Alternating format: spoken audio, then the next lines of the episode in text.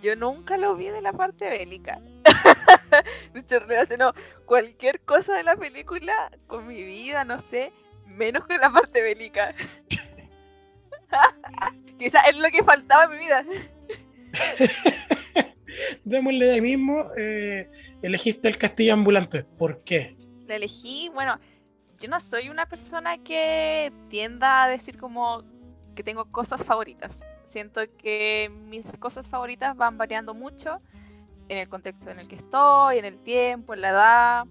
Entonces, decir como algo favorito me cuesta harto. Esta eh, me gusta mucho y diría que sí es mi favorita porque me trae recuerdos. Esta película llegó a mí y a mi hermana siendo muy chica, eh, no sé, ocho años en volada. Em, la trajo mi papá de una película pirata, ¿cachai? En un CD de estos DVD. Em, y con mi hermana la veíamos una y otra vez, una y otra vez. La película terminaba y la poníamos de nuevo. Y la poníamos de nuevo hasta que se rayó. Eh, la explotamos. Entonces, nada, pasaron hartos años que la olvidé, la dejé de lado. Me puse a ver otras cosas y después dije, oye, esta película hace caleta y no la veo. La puse de nuevo y fue como reencontrarme de nuevo con toda mi infancia de cuando la veía con mi hermana, ¿cachai? Entonces fue como eh, emocionante, no sé, me, dio como, como unos sentimientos brígidos de nostalgia. Y ahí fue como, y le di duro, así como que hoy en verdad me gusta mucho esta película y, y ahí fue como, sí, esta es mi favorita. Estrenada el 2004, El Castillo Ambulante nos cuenta la historia de Sophie, una persona totalmente normal, común, sombrerera, que por algún motivo, claro que por algún motivo totalmente inesperado, se terminó involucrando en un enfrentamiento de hechiceros, de magos. Y tras conocer a este mago, reconocido por tener un castillo enorme que camina, al día siguiente es transformada por su antagonista en una abuela, una abuela de 90 años. Como consecuencia de eso, termina en medio de este conflicto bélico del que estábamos hablando en un principio. Ese es como el plot de, del castillo ambulante. Sí, igual, no sé, eso de que haya sido tan al azar, no lo es. Eh, bueno, esto lo hablamos 100% con spoiler. Sí, pues, desde la sinopsis. ya, ¿cachai? Que em, yo no considero que sea al azar que, que Sophie se haya vuelto involucrada. Eh, es, más que nada como un círculo. Porque ya, Sophie, en la primera escena que conoce a Howl, eh, Howl se acerca a ella, no es que estaba como con unos militares, ¿cachai? Y le dice, oh, estás perdida, te podemos ayudar, así como, como muy raro, una situación muy complicada para Sophie, y aparece así como gran salvador y le dice, hoy Sophie, o sea, hoy eh, aquí estabas, como que aquí estuviste, ¿cachai? Como la encontró. Entonces, si vas eh, como escenas más adelante, cuando Sophie moja el corazón de, Calcifer em, y vuelve como al pasado de Howl en esta puerta mágica, eh, Sophie le dice así como, Howl, Calcifer, eh, ya sé cómo salvarlos, encuéntrenme en el futuro. Eh, vuelve, pues, ¿cachai? O sea, Howl en bola siempre la estuvo buscando. Entonces, tú mencionabas que igual la, la película, más allá del conflicto bélico y todo, te recuerda a ciertas cosas en particular y te identifica con ciertas cosas. ¿A qué te referís con eso? bueno, cuando chica no le tomaba mucho peso tampoco, si era como, oh, qué lindo. Lo que sí siento que quizás es medio absurdo, que hizo como la película en ciertos temas como estéticos, como que me marcó, bueno, me gustaba muchísimo Howl, muchísimo. Eh, igual fue marcando así como mis gustos en hombres, pues, ¿cachai? Si, si por preferencia me preguntáis a mí, a mí me gustan los hombres de pelo largo. Y vanidosos.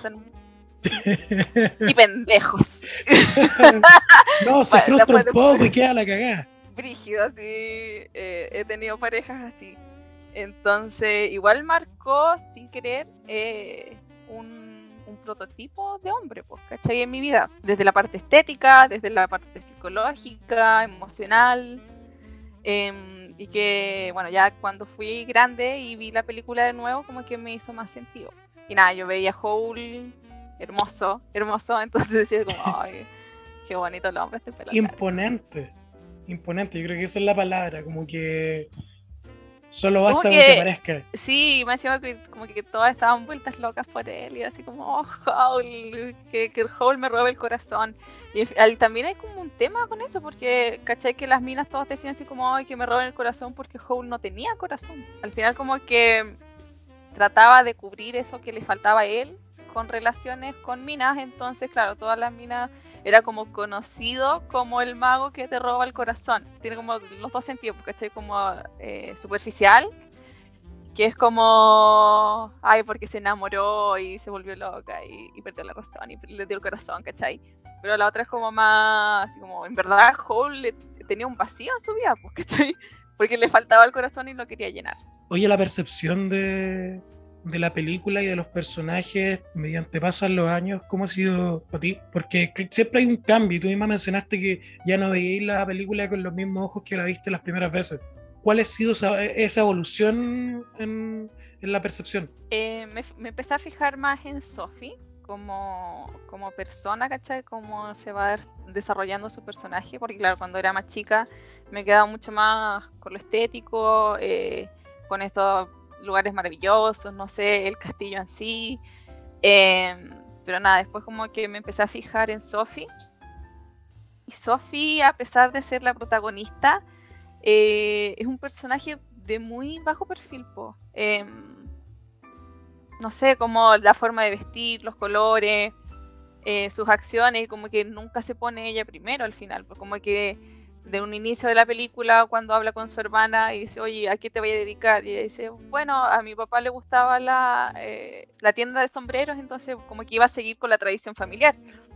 Pero no respondía a la pregunta de qué era lo que quería hacer ella. Entonces como que es un personaje que se pospone, ¿cachai? Y no, no se deja como principal. No sé, como que en algunos momentos de mi vida también me sentía así como condescendiente a lo mejor eh, y, de apoyo, ¿cachai? Y como de, no sé, de, estar más como a lo mejor para las demás personas y, para su pareja sobre todo que para sí misma. De hecho está este como cambio en Sophie que Sophie va en búsqueda de una solución para su transformación y al momento de llegar a encontrarse y poder entrar en este castillo prácticamente se lo olvida por un rato y es como, no, yo, yo no soy una niña, yo, yo ya me convertí en una abuela y, no es tema. Igual toma como, ya, se da cuenta que es abuela y dice, y se encierra, de hecho ni siquiera lo habla, bueno, no podía hablar del hechizo, pero como que podría mostrarse igual si seguía existiendo. Eh, en vez de eso, se encierra y decide irse, toma como un par de comida y, cosas para sobrevivir unos, sobrevivir unos días. Eh, y, se va. pancito y queso. Y se va para el, para el páramo. Ahí también siento que Sophie sale de donde está, que igual es como eh, complaciente, así como dándole el gusto a los demás. Y sale, ¿cachai? Sale. Eh, se va, toma este camión y habla con el tipo del camión que, la lleva y le dice, oye, ¿a dónde vas? dice, no, voy a buscar a mi hermana menor. Y ahí sí, yo siento que Sophie sale como a buscarse a sí misma al final, como a ver una solución y arreglársela sola. Y claro, después llega al castillo y, cambia totalmente su, su percepción y, su propósito. Pues al final deja de buscarse a sí misma y, sale a buscar una solución para, para Calcifer y para Howl. Sí, pues ya no se trataba de ella. Para nada. De hecho, viendo como, como para seguir en esta misma rama, viendo en internet, la película es como bastante destacada por el tema de tener como protagonista una abuela. Por más que no sea una abuela como tal, y que sea una, una chica joven transformada, si no me equivoco, el mismo Hayao Miyazaki, que es el director de la película, dijo que no es común ver en películas que se le dé como esta importancia y este rol protagónico a una abuela.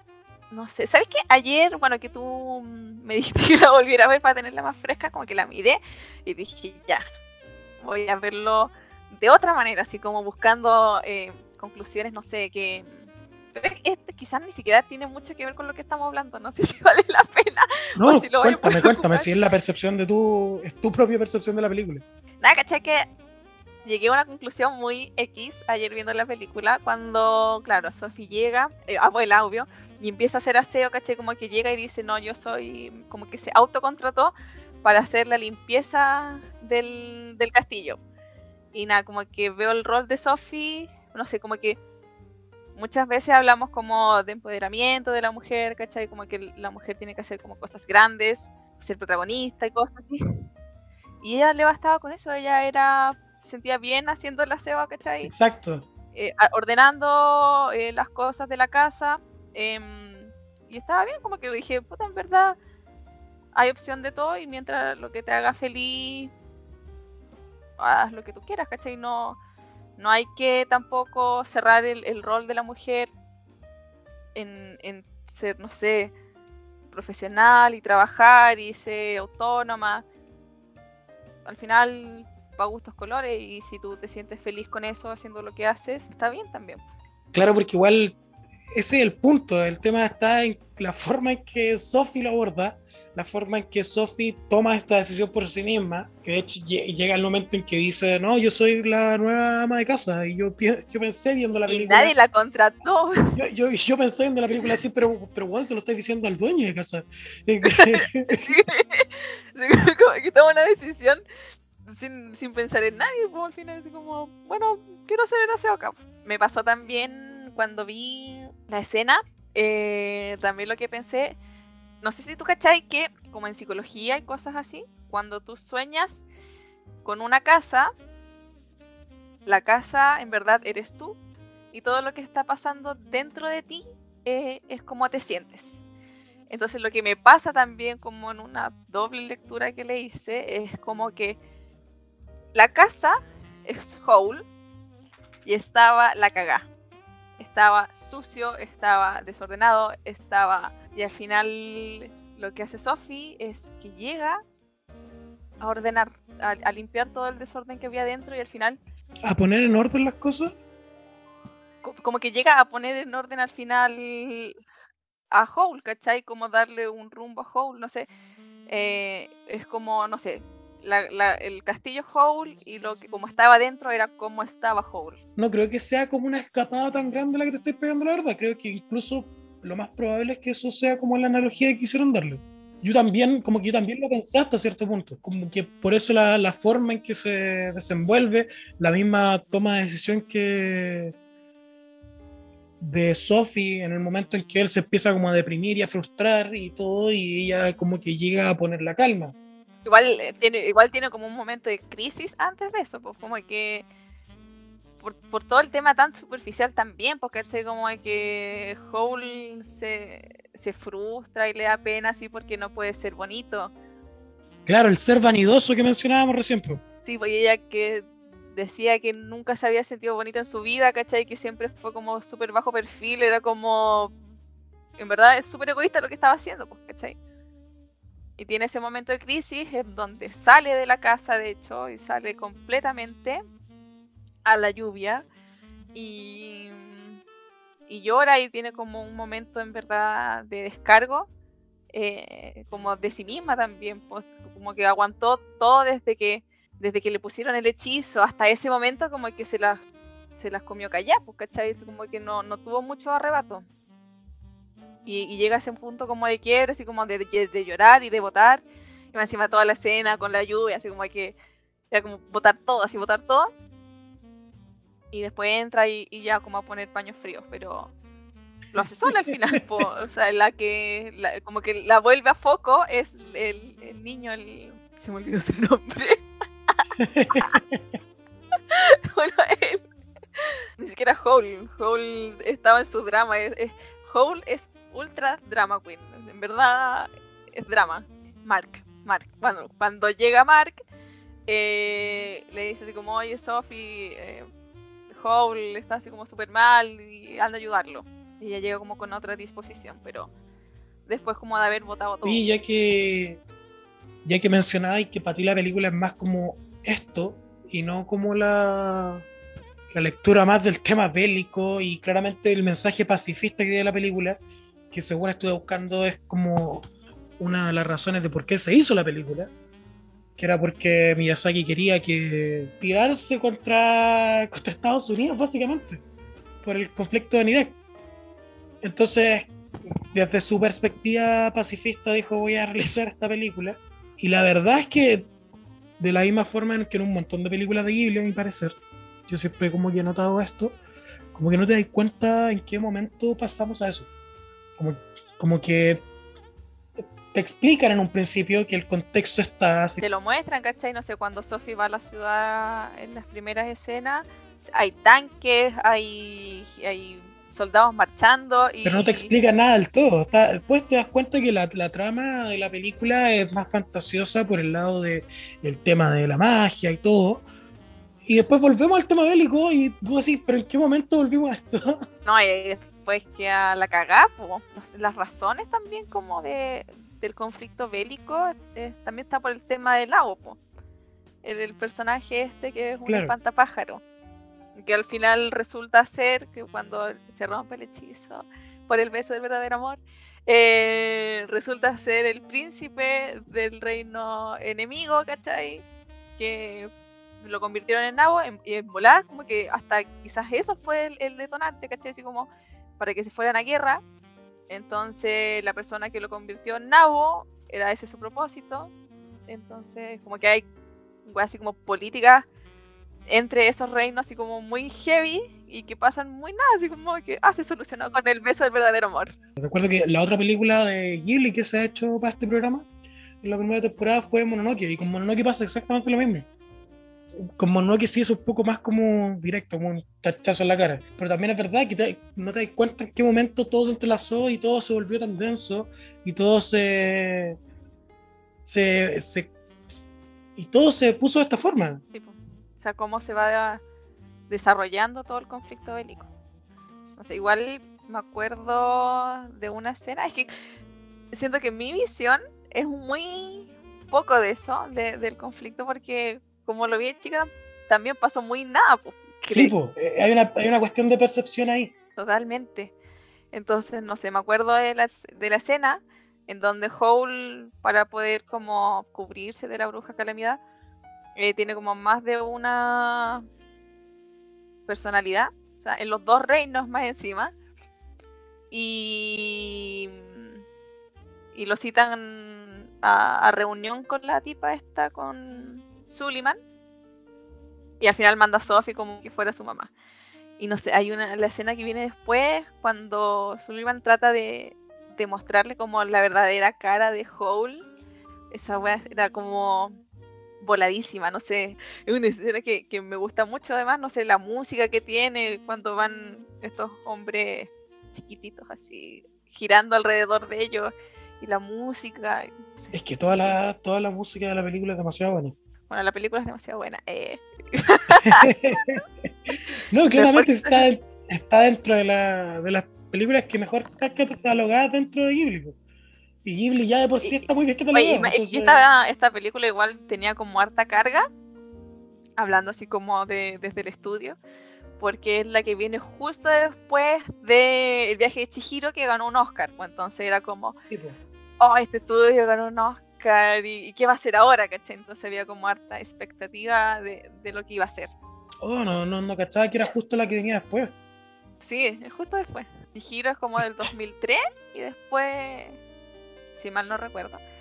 Y esta viene después del 2004. Sí, pues Chihiro es como el, emblema de Ghibli. Mm, sí. Es como Chihiro y Totoro. un volante, no importa. Hoy me pasa igual con esta película que como es mi favorita, no sé si te pasa a ti que hay, hay películas o cosas que te gustan mucho y le decía a alguien como, ¡ay, vela, vela, es muy buena! Y no sé, la veis con esa persona y está decís como, ¿le está gustando no? ¿Le está gustando no? Esa, Expectante, sí, sí, me pasa siempre. Me carga, me carga esa sensación. Yo, a mí me pasa con todo, ¿cachai? Porque yo cuando recomiendo algo en general, son cosas que me gustan. Entonces, por lo general, estoy viendo una serie con alguien y ese alguien agarra el teléfono y yo como, no, ya, ya, ya fue todo, ya, ya murió, se acabó todo. A mí me pasa mucho con esto, así como que Y de hecho, no sé si se la recomiendo a alguien, si, ¿cuál es tu película favorita? Ah, esta es Vela. Eh, de hecho, les digo así como, pero si no te gusta, no me digas. No me digas nada. Prefiero no saber que, que, no te gustó a, a, que, a que me rompa el corazón. Oye, ¿hay cambios que le haría a la película? Algo que, que tú digas, ya mira, la película me gusta como es, pero quizá este giro yo se lo hubiera dado, quizá esto yo creo que fue mucho, quizá... No sé si te pasa. No, no te voy a mentir, estoy pensando. No. Eh... No, no, siento que... Es que no sé, me, me costaría decir como... Cámbienle esto. Para mí, de chica la veía tan perfecta, tan fantasiosa, tan tantos colores, no sé, eh, la, la, paleta de colores. Es todo lo que tiene que ser. Claro, como que no le podría cambiar algo. O sea, no sé, no, no me gusta mucho la relación de Sophie con Hole, que encuentro que es una relación muy tóxica. Pero es parte de la poco bastante, sí. es, es tóxica la relación que tienen. Entonces, de dependencia. ¿no? ¿no? y desde el primer encuentro fue así como, ya mira, te voy a salvar de estos acosadores, pero a todo esto, sorry, igual te metí, bueno, en la media caga. Desde, desde, la primera vez, así como, hoy me están siguiendo. Ah, parece que ahora a ti también. Entonces, como. Sí, como te, voy a, te, voy a, te, voy a, ayudar, pero a cambio, sorry, cagaste. En que hubiera salido corriendo de ahí hubiera sido mejor. y chao no pasaba nada. Fue en medio tete. Hechiza. Se tuvo que ir. Así como, ya, pero te, te salvó una cosa. Sí, y, y por su culpa ahora soy una señora. sí, es, es, eso. No, pésima la relación entre Hole y, y Sophie. Y bueno, como te había comentado, eh, igual eso sin querer, imagino. Obviamente no fue a propósito. Determinó relaciones que yo tuve después. Sí, ¿cómo fue eso? De ser como la salvadora de, de este hombre que necesitaba apoyo emocional y, y que estaban tan frustrados y que yo, yo fui una Sophie para un host. ¿Y cómo te das cuenta de eso? ¿Te das cuenta en el proceso? ¿Te das cuenta después con el tiempo?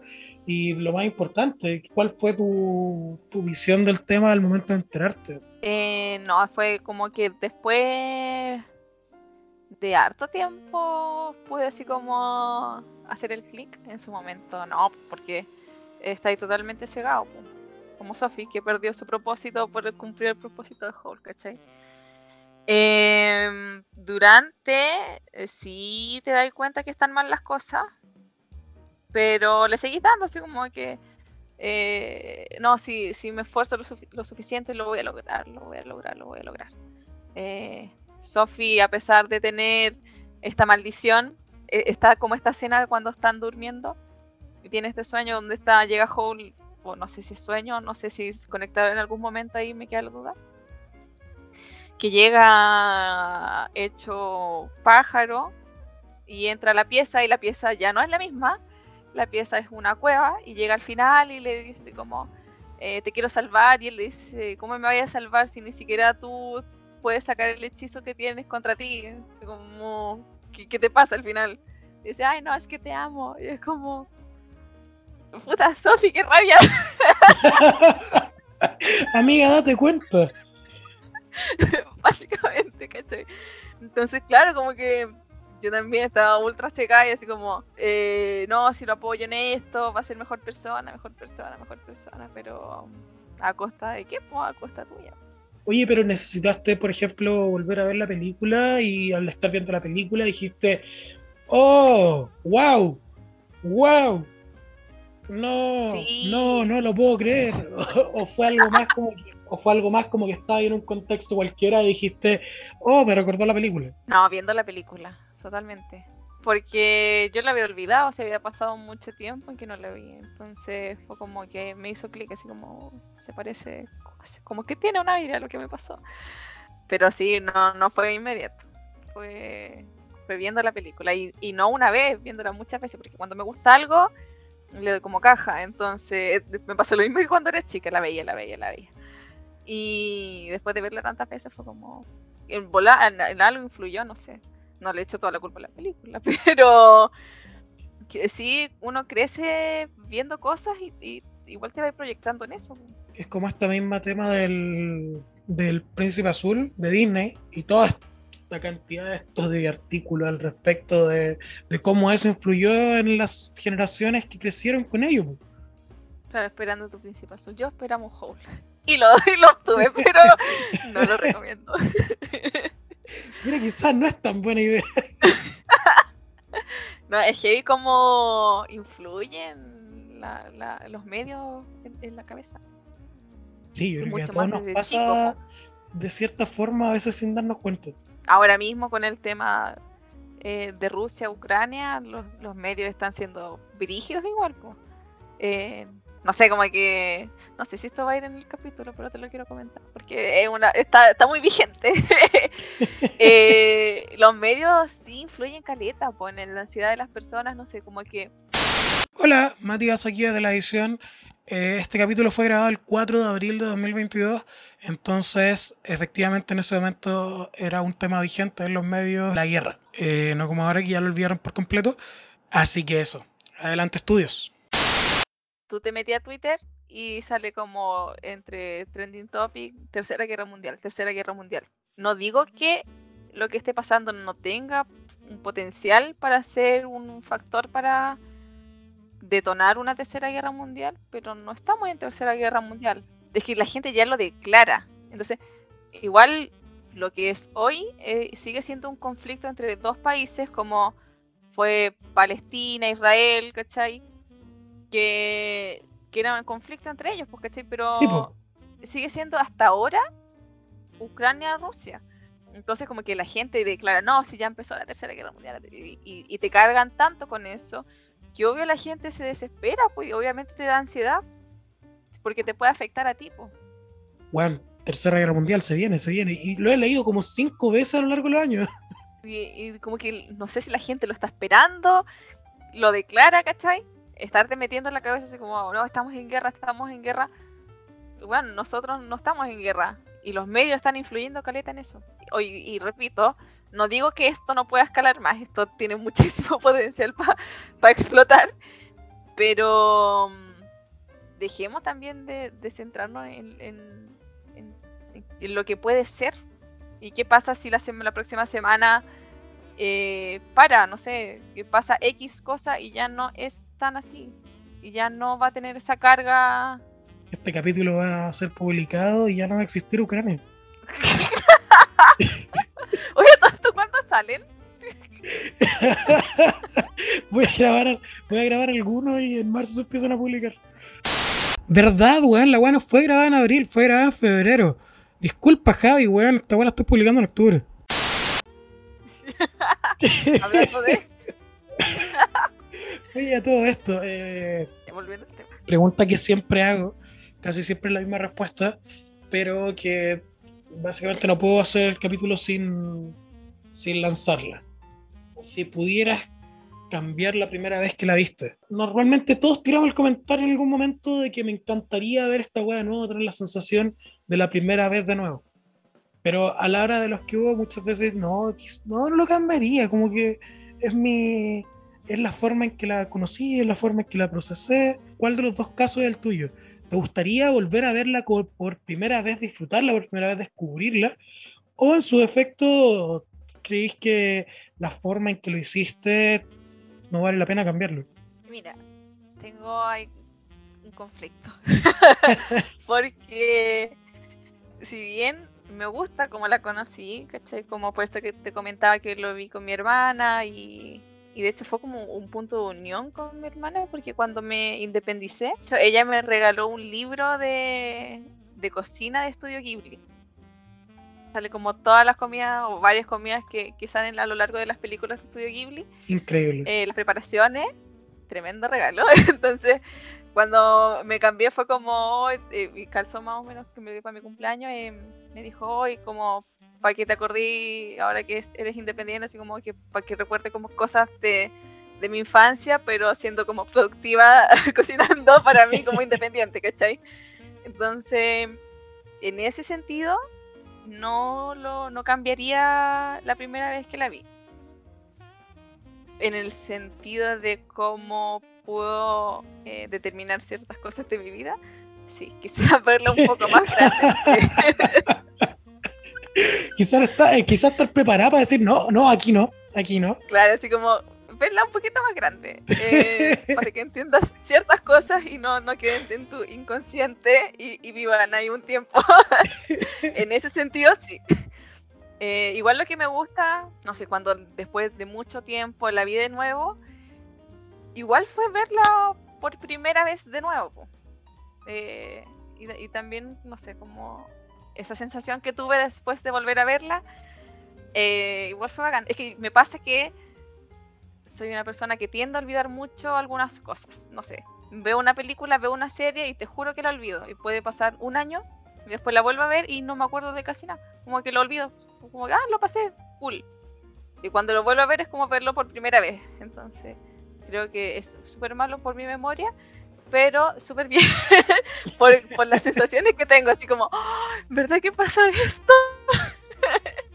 Entonces me pasó lo mismo con esta película. Después cuando la vi de nuevo, más grande fue verlas desde cero, pero con la nostalgia. Ah, algo que ayer también cuando lo estaba viendo me puse como a reflexionar era qué es eh, la puerta negra, o sea, del disco. Sí. Cuando se va como a este triángulo negro y que solamente Hole podía entrar o tenía como permitía entrar. Era como, ¿qué es esta puerta? Así como es un portal, no sé, porque al final yo pensaba que era como un, portal así en el espacio-tiempo al final, porque Hole cuando sale como que llega al conflicto bélico justo, ¿cachai? claro. O, quizás lo lleva al lugar donde él quiere estar. Eh, entonces cuando Sophie entra a la puerta negra, medio también guiada por Hole, por el anillo que le había dado, que le, señala como el lugar donde tenía que ir, eh, llega al pasado de Hole y, y, le hace ver el, el, momento exacto donde se convierte en lo que es, consumido por un demonio. Hoy Calcifer también tremendo personaje, de hecho a mí me gustaría tatuarme a Calcifer es llamativa la forma en que, en que aparece el personaje y cómo no lo, no lo tomamos tan en serio en un principio, porque era como ya un personaje de relleno más, un personaje secundario. Claro, es como un, un cómico y en realidad termina siendo súper importante para la historia. Tremendo personaje, pues cuando le pide a, a Sophie los ojos para tener como más fuerza, es como que se alimentaba de, no sé, cosas esenciales para las personas. eh, le quitó el corazón a Howe, le quería sacar los ojos a Sophie. Eh, y al final Sophie le da pelo nomás. Y igual él gana harta fuerza, como que le da power ups. Y fundamental Calcifer en la historia. Sí, porque esa es clave. Sí, la película de verdad que no tendría sentido sin, sin su participación. Sí, pues. Fue el que le robó el corazón a Hall. Bueno, hicieron un trato. Bueno, Javi, fue maravilloso tenerte acá. Hace rato quería venir. tenía pausado, tenía demasiado pausado el proceso entre la primera y la segunda temporada. Eh, pero sí, la, la, la, opción de que estuviera en el caso de que volviera estuvo presente desde hace mucho tiempo cuando escuché, te dije, cuando te escuché el podcast la primera vez, dije, ¡ay, qué bacán el podcast! Me hubiera gustado haber participado. y aquí estoy, demasiado feliz y emocionada.